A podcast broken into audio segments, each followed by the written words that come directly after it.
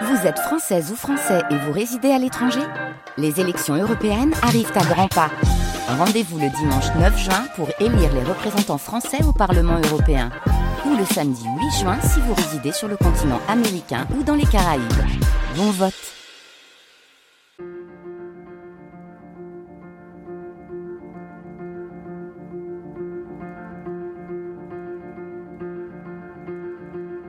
À voix nue, Caroline Brouet. Serge Herberg, médecin nutritionniste, chercheur et combattant pour la santé publique. Quatrième épisode, la saga du Nutri-Score.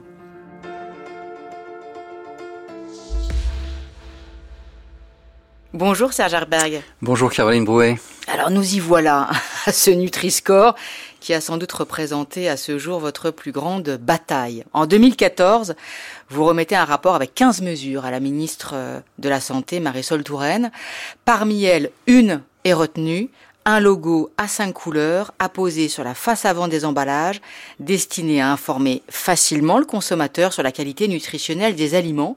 C'est ça, le Nutri-Score, mis en place en 2017. Et c'est cela que nous allons raconter dans ce quatrième épisode, c'est-à-dire trois ans de combat pour que le Nutri-Score existe. Mais avant que le Nutri-Score existe, il faut peut-être remonter à 2009. 2009, c'est le lancement d'une grande étude qui continue d'ailleurs euh, sur les émulsifiants en 2024 par exemple, grande étude en épidémiologie nutritionnelle dans le monde, Nutrinet Santé. Oui, Nutrinet Santé, c'est ce qu'on appelle une cohorte, c'est-à-dire le fait de pouvoir suivre une population sur le plan de son alimentation, sur le plan également de sa santé, sur de nombreuses années, pour pouvoir à la fois mieux comprendre les relations entre l'alimentation et la santé, identifier des facteurs de risque ou de protection qui ne sont pas encore connus et qui impactent la santé, mieux comprendre ce qui détermine les choix alimentaires et donc avoir des éléments qui peuvent aider à des décisions publiques. Et Nutrinet Santé a une originalité, c'est que pour pouvoir toucher très nombreuses personnes et pouvoir collecter énormément d'informations, nous avons utilisé Internet. Donc c'est la première cohorte, la première étude scientifique qui suit une large population en s'appuyant sur Internet. C'est ce qu'on appelle l'e-épidémiologie. En 15 ans, Serge Hariberg, qu'est-ce qu'ont permis de constater les données de cette étude? Alors cette étude a permis euh, des avancées très importantes sur, euh, en effet, le, le rôle de la viande, par exemple, ou de la charcuterie par rapport aux risques de maladies euh, comme les, cancers. Donc beaucoup d'aspects qui concernent vraiment l'alimentation et la nutrition, qui servent à alimenter les, les recommandations de santé publique. Mais Nutrinet Santé a permis d'aller plus loin et d'aller même vérifier des hypothèses qui, au départ de l'étude, n'étaient pas jour sur les additifs, euh, les produits ultra transformés. euh, Vous avez cité les, les, les émulsifiants, euh, les nitrites. Donc vraiment, Nutrinet Santé fournit de l'information qui aide ou qui doit aider les décideurs en santé publique à mettre en place des mesures de protection par rapport à la santé des, de nos concitoyens. Le Nutri-Score est né de cette étude? Alors, le Nutri-Score est né à la fois d'une réflexion scientifique euh, bien plus antérieure encore à Nutrinet Santé, mais Nutrinet Santé a permis de valider le Nutri-Score, puisque en suivant 170 000 personnes sur le plan de l'alimentation, on a pu regarder si le fait de consommer des aliments qui sont bien classés par Nutri-Score réduisait le risque de maladie, c'est ce qu'on a d'ailleurs trouvé, et on a pu aussi faire de nombreuses études pour mieux comprendre la compréhension du Nutri-Score par la population, voir l'impact que ceci pouvait avoir sur les choix alimentaires. On a même créé un supermarché virtuel rajouté donc euh, sur les logiciels de l'étude Nutri de santé pour mettre les personnes en condition d'achat et voir l'impact que pouvait avoir la position du Nutri-Score. Sur des images, c'est virtuel, mais en termes d'impact sur la qualité nutritionnelle des paniers d'achat. On dit euh, souvent dans le grand public, euh, dans les médias, que Serge Herberg, c'est le père du Nutri-Score. C'est votre euh, invention à vous, on pourrait même dire c'est le code couleur Herberg Alors non, surtout pas. D'ailleurs, c'est ce que les lobbies ont souvent essayé de faire croire. Nutri-Score, c'est issu de la science. Moi, je dirigeais une équipe de recherche avec beaucoup de chercheurs, d'ingénieurs, de techniciens qui ont travaillé, qui ont permis d'élaborer le Nutri-Score et de le valider. Donc, c'est une paternité multiple et c'est surtout la science qu'il y a derrière. Très souvent, les lobbies ont essayé de faire croire que c'était une affaire personnelle, que c'était une affaire d'ego, qu'il y avait un lien viscéral que je pouvais avoir en défendant le Nutri-Score avec bah, cet euh, outil de santé publique pour essayer de retirer le caractère scientifique. Mais derrière Nutri-Score, il y a, alors aujourd'hui plus de 200 études, mais lorsqu'on l'a proposé euh, dans le cadre du rapport que j'ai rendu à Marisol Touraine en 2009, il y avait déjà une trentaine d'études qui soutenaient l'intérêt du Nutri-Score. Donc, je n'ai pas d'attachement viscéral, c'est pas mon bébé Nutri-Score. Et si demain d'ailleurs il y avait un logo qui avait qui marchait mieux, avec de la science derrière qui démontre que c'est plus efficace, je changerais d'options. Il y en a un qui avait été proposé par certains groupes de pression, c'était un système d'étiquetage sur la fréquence de consommation conseillée. Pourquoi c'était moins bien? Alors, bon, d'abord, ce qu'il faut savoir, c'est que lorsque les lobbies veulent détruire un outil de santé publique qui les dérange, ils utilisent plusieurs stratégies. Donc, une des stratégies, c'est d'essayer de brouiller les cartes en sortant, alors d'une pochette surprise, euh, un, nouveau logo. Et c'est ce qui a été fait à un moment par euh, les industriels et puis après par les distributeurs qui ont sorti différents types de logos, dont certains euh, étaient soit par portion, soit en donnant des fréquences. par exemple, le logo qui était basé sur les fréquences de consommation était totalement artificiel dans le sens qu'il est extrêmement difficile de dire pour un aliment donné sa fréquence de consommation. On peut dire une fréquence sur le nombre de fruits et légumes, sur le nombre de produits laitiers, mais on ne peut pas dire tel produit de telle marque doit être consommé une, deux ou trois fois par jour ou par semaine. Donc ça ne reposait sur aucune base scientifique, mais c'était un moyen d'essayer de retarder l'adoption du Nutri-Score en disant bah, il y a d'autres logos potentiels. Et ça, c'est vraiment une stratégie très habituelle des lobbies lorsqu'ils veulent brouiller un peu le, message de santé publique. Vous dites, Sajarberg, les lobbies, les industriels, les distributeurs, euh, vous étiez seul contre tous? Alors heureusement, je n'étais pas seul puisque j'avais une équipe scientifique euh, avec moi, mais nous étions face à des grands intérêts économiques. D'ailleurs, nous le sommes toujours puisque la, la saga est loin d'être terminée aujourd'hui puisqu'on rentre dans une dimension maintenant européenne. Mais pendant les trois années et demie où nous nous sommes battus avant qu'il soit adopté, eh bien, en effet, on a eu face à nous euh, les grandes entreprises représentées par euh, les grands syndicats euh, qui défendent les intérêts de l'agroalimentaire, l'Association nationale des industries alimentaires. Il faut savoir que c'est tout de même 180 milliards de chiffre d'affaires, 450 000 emplois, donc ça pèse lourd. La grande distribution, 200 milliards de chiffre d'affaires, 750 000 emplois. Donc quand ils sont opposés à une mesure, ils ont des moyens de pression au niveau politique pour essayer de bloquer la mise en place de la mesure, ce qui était le cas du Nutri-Score. Est-ce que tous les arguments étaient fallacieux? Est-ce que l'argument de l'emploi est un argument que vous pouvez entendre? Alors, on peut bien sûr entendre ces arguments. Tous ne sont pas fallacieux, mais très souvent, d'abord, il y a une instrumentalisation qui est faite d'une question qui peut être réelle. En termes d'emploi, honnêtement, on sait très bien, et on a maintenant suffisamment de recul pour savoir que beaucoup des mesures de santé publique qui ont été souvent condamnées au départ par les industriels sous le prétexte que ça mettrait en péril le secteur économique ne reposait pas sur des bases solides. Et d'ailleurs, l'expérience l'a montré. Si on regarde l'interdiction des distributeurs automatiques de produits snacking dans les, dans les écoles, dans les enceintes scolaires, euh, en 2004, c'est pareil, les industriels avaient dit ça va écrouler la filière. Aujourd'hui, 20 ans après, on sait qu'il n'y a pas eu du tout de perte d'emploi, mais ils avaient utilisé euh, ce type d'argument donc aussi pour essayer d'essayer de convaincre le politique. Comment on fait pour contourner un moyen de pression? D'abord, vous disiez tout à l'heure, seul contre tous. Alors, contre tous les intérêts économiques, eux étaient assez regroupés pour même. Vous assez unis.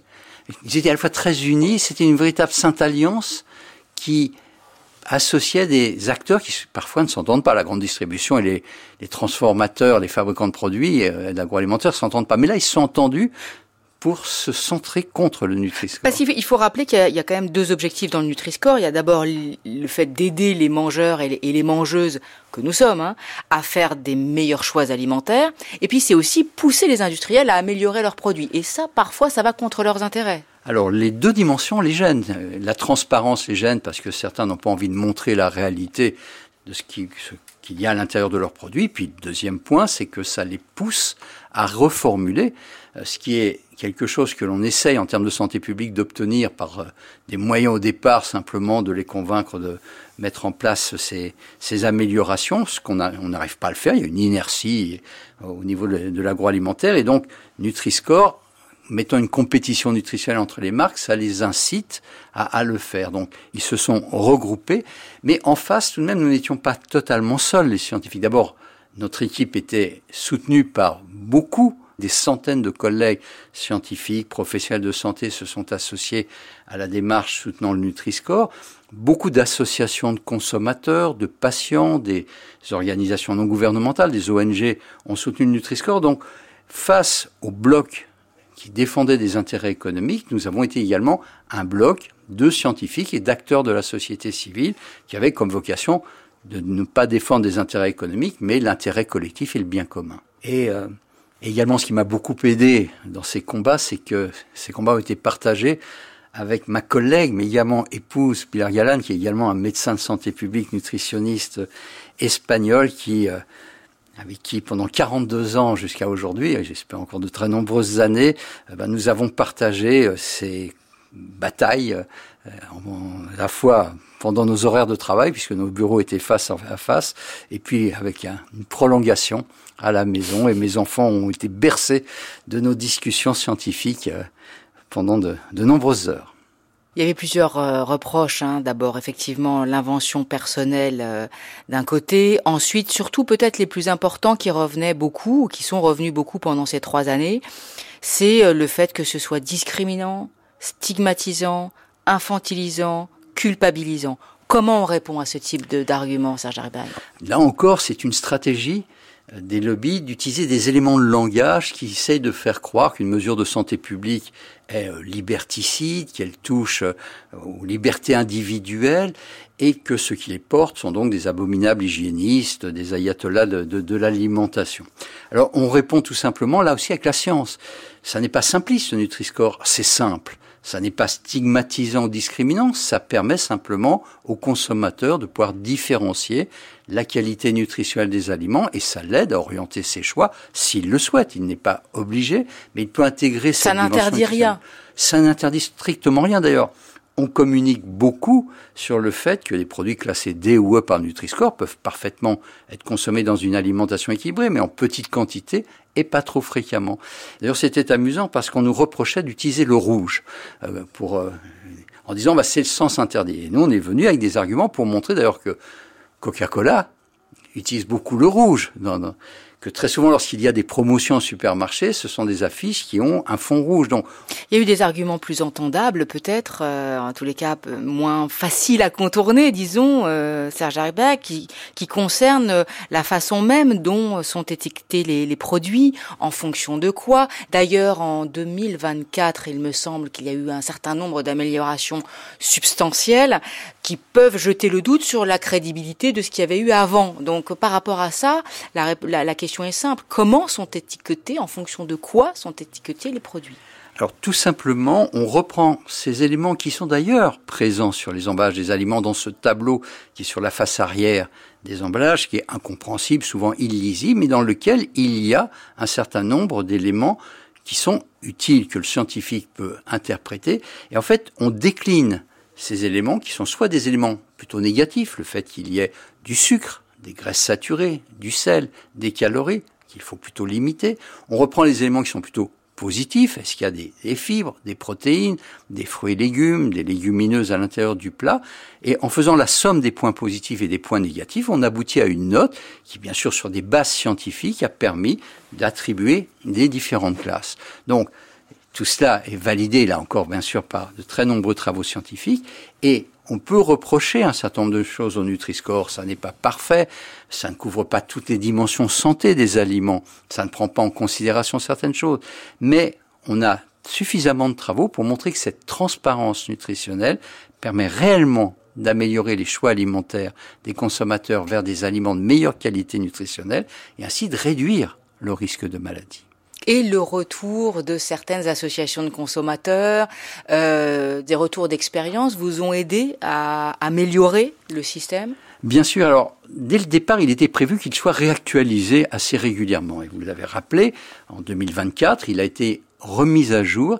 Ce qui était vraiment prévu dans, dans, dans l'ADN du Nutri-Score dès le départ, c'est que la science évolue, donc il faut prendre en considération le progrès des connaissances scientifiques, prendre en considération également la réalité du marché alimentaire qui évolue, il y a de nouveaux produits qui apparaissent, il y a des reformulations qui sont faites, et puis il y a la perception et le vécu. Et les associations de consommateurs, les ONG, nous ont fait remonter un certain nombre d'éléments d'information. Alors cette mise à jour a été faite au niveau international par des experts indépendants des pays qui l'ont euh, adopté, et ça a permis d'améliorer les performances. Alors, ça ne remet pas en cause, on ne peut pas dire, ah bah vous voyez, le Nutri-Score était mal fait puisqu'il a été modifié. D'abord, il est modifié que sur une partie des aliments, et c'est légitime qu'il le soit, et il le sera encore dans le futur.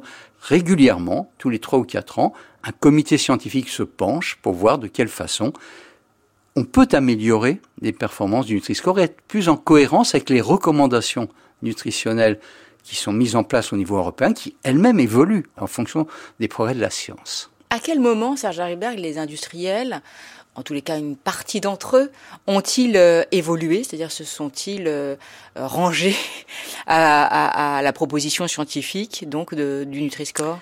Tout à fait. En 2014, lorsque le Nutri-Score a été proposé, il était déjà étayé sur le plan scientifique, aucune société agroalimentaire, aucun distributeur ne l'a accepté et l'ont combattu en effet pendant plus de trois ans. En 2017, lorsqu'il a été adopté officiellement, six sociétés, trois industriels, trois distributeurs ont franchi le pas et ont décidé de, de l'adopter. Puis après, il y en a eu 15, 30, 50. Aujourd'hui, il y a 1359 marques qui l'ont adopté. Ça représente à peu près 60% du marché alimentaire. Alors évidemment, il manque des grands groupes, hein, euh, Coca-Cola, euh, Ferrero, c'est Nutella, Mars, Mondelez, Lactalis, euh, Kraft ou Unilever refusent toujours de l'adopter, continuent à le combattre. Mais ceux qui l'ont adopté, en fait, l'ont adopté parce que la pression sociétale, la pression des consommateurs a été forte. C'est très significatif de voir Nestlé.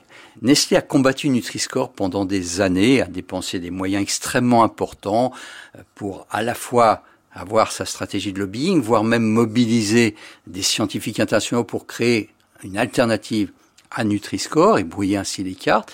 Et en fait, à notre grande surprise, en 2019, un communiqué de presse a annoncé que Nestlé adoptait le Nutri-Score. Et quand on lit ce communiqué de presse, on voit que la raison qui a poussé Nestlé à adopter le Nutri-Score, c'est la demande des consommateurs. Ils ont dû faire des études qui montraient que Nutri-Score était souhaité, plébiscité par les consommateurs.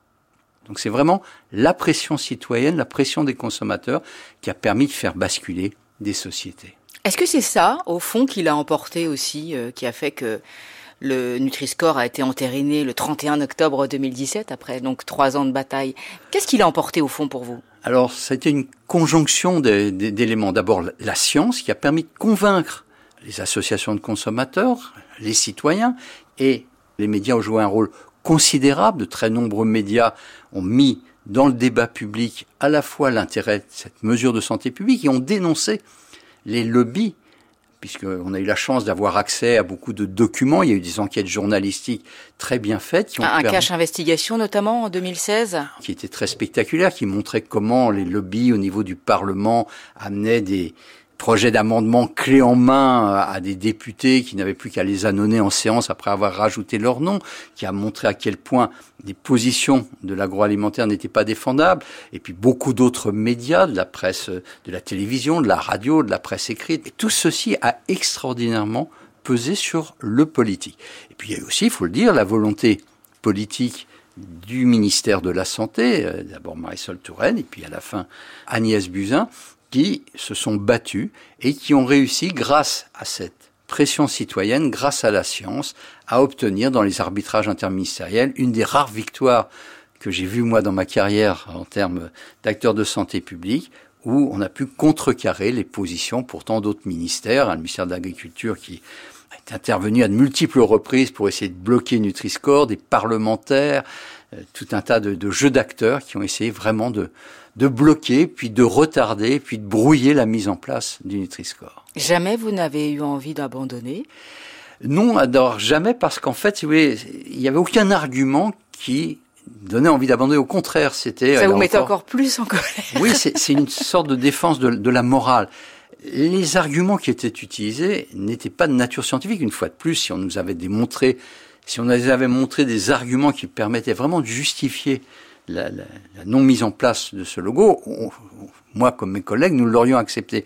Mais tous les arguments utilisés étaient en fait des arguments de défense purement d'intérêt économique. Donc c'était immoral. Et on retrouvait un peu ce combat hein, de, la, justice contre l'injustice, et donc soutenu euh, par la science, soutenu par les acteurs de la société civile. À aucun moment, ni moi ni mes collègues avons été découragés. Ah, même pas découragés. Que...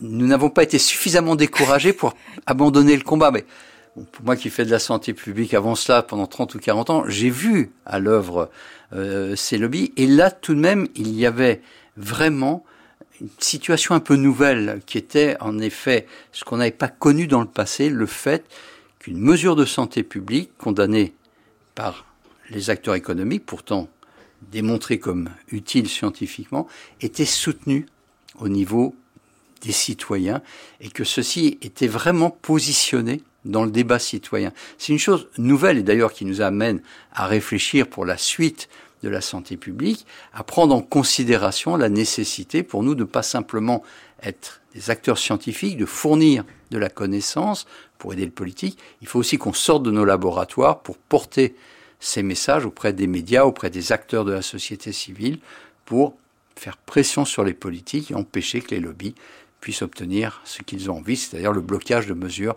de santé publique utiles à la population. C'est une des grandes leçons de cette bataille? Oui, c'est vraiment une des, principales leçons que l'on a tirées. Euh, c'est vraiment, on se dit que sans ce débat citoyen, sans la médiatisation, vraisemblablement, avec la meilleure volonté du monde du ministère de la Santé, ça n'aurait pas été suffisant. Alors, il y a eu aussi beaucoup d'acteurs qui ont joué un rôle au niveau des services techniques du ministère de la Santé. Il y a eu euh, vraiment beaucoup d'aspects euh, techniques qui ont été pris en considération, les services juridiques qui ont pu plancher pour contrecarrer également tous les arguments juridiques, puisque là encore, hein, les, les lobbies utilisent des arguments juridiques pour essayer de bloquer en disant le Nutri-Score n'est pas compatible avec la réglementation européenne. Mais tout cela a pu être contrecarré parce qu'on a pu associer différentes forces et qui ont été particulièrement mobilisées parce que tous ont ressenti qu'il y avait une demande forte des consommateurs. Et d'ailleurs, on le voit aujourd'hui, Nutri-Score est plébiscité par les consommateurs. 90% des consommateurs le soutiennent et souhaiteraient qu'il devienne obligatoire d'après les études de Santé publique France. Et 57% déclarent avoir modifié de fait leurs achats en fonction du Nutri-Score. C'est une victoire? Oui, c'est une victoire parce qu'on voit que Nutri-Score, qui se basait sur des études scientifiques, est validé aussi a posteriori dans le sens que, en effet, on a des déclarations sur les changements des, choix des consommateurs. Et l'on voit même dans les données statistiques des ventes dans les supermarchés que les produits DE continuent à être achetés et donc à être consommés, mais en plus petite quantité puisqu'il y a moins de ventes et les produits A et B sont aujourd'hui un peu plus vendus. Six autres pays d'Europe euh, l'ont adopté, hein, le Nutri-Score, la Belgique, l'Allemagne, le Luxembourg, les Pays-Bas, l'Espagne, la Suisse. À ce jour, je rappelle qu'on enregistre en février 2024. Mais il reste des réticences assez fortes dans certains pays, au motif que le Nutri-Score nuirait aux produits du terroir. Et puis, il y a une bagarre qui est de le rendre obligatoire dans tous les États européens. Ça, à ce jour, elle n'est pas encore gagnée. Absolument, parce qu'en fait, pour être particulièrement efficace, pour être vraiment optimal, il faut qu'il soit sur l'ensemble des produits. Il l'est déjà avec 60% du marché alimentaire couvert, mais il sera encore plus avec 100%. Et pour forcer la main à ces grandes sociétés qui aujourd'hui refusent d'adopter le Nutri-Score, il faut le rendre obligatoire. Or, ça ne peut pas être fait au niveau des États, car il existe une réglementation européenne qui a été poussée d'ailleurs par les industriels, qui bloque toute velléité d'un État de rendre obligatoire un logo nutritionnel, quel qu'il soit, synthétique en face avant des emballages des aliments. Et donc, il faut modifier la réglementation européenne. Et là, il y a eu une fenêtre de tir puisque la Commission européenne a annoncé en 2020 qu'il y aurait, dans le cadre de sa stratégie, qu'on appelle de la ferme à la fourchette ou de la ferme à l'assiette, un certain nombre de mesures, il y en a beaucoup, dont la mise en place d'un logo nutritionnel obligatoire basé sur la science. Donc on espérait que le Nutri-Score puisse être choisi, ça devait être fait en 2022.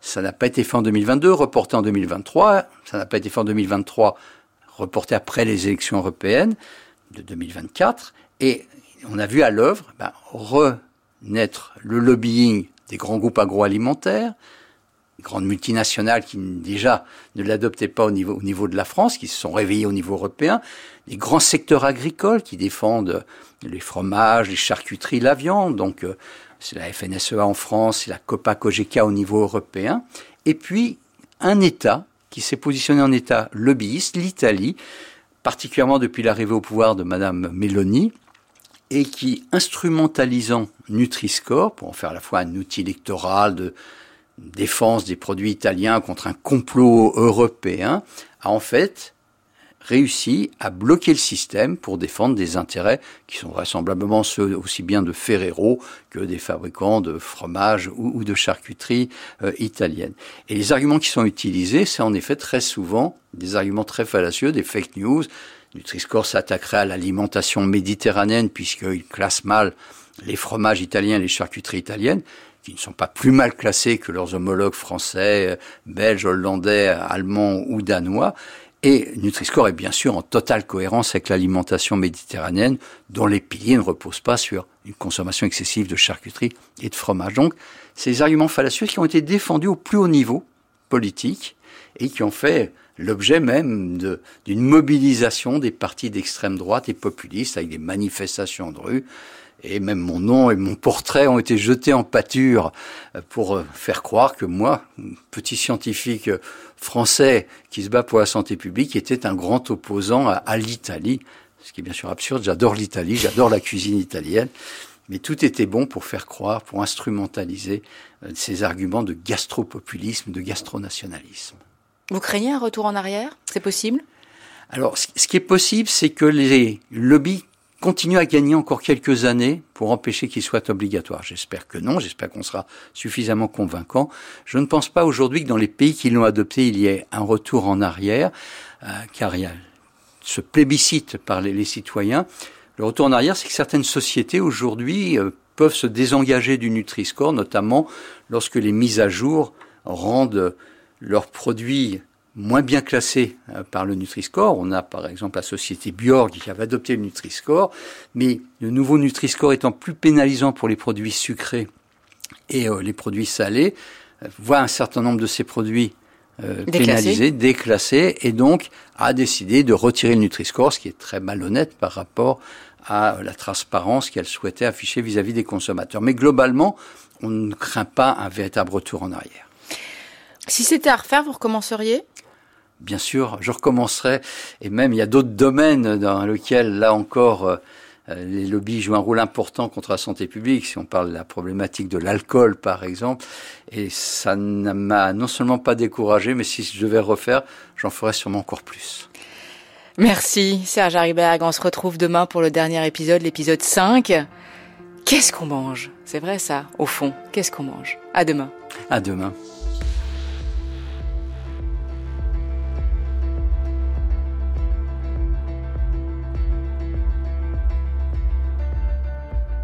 C'était à voix nue, chargé de programme Daphné Abgral, prise de son Olivia Branger, réalisation Manouchak Fachaï, une série de Caroline Brouet disponible sur le site de France Culture et l'application Radio France.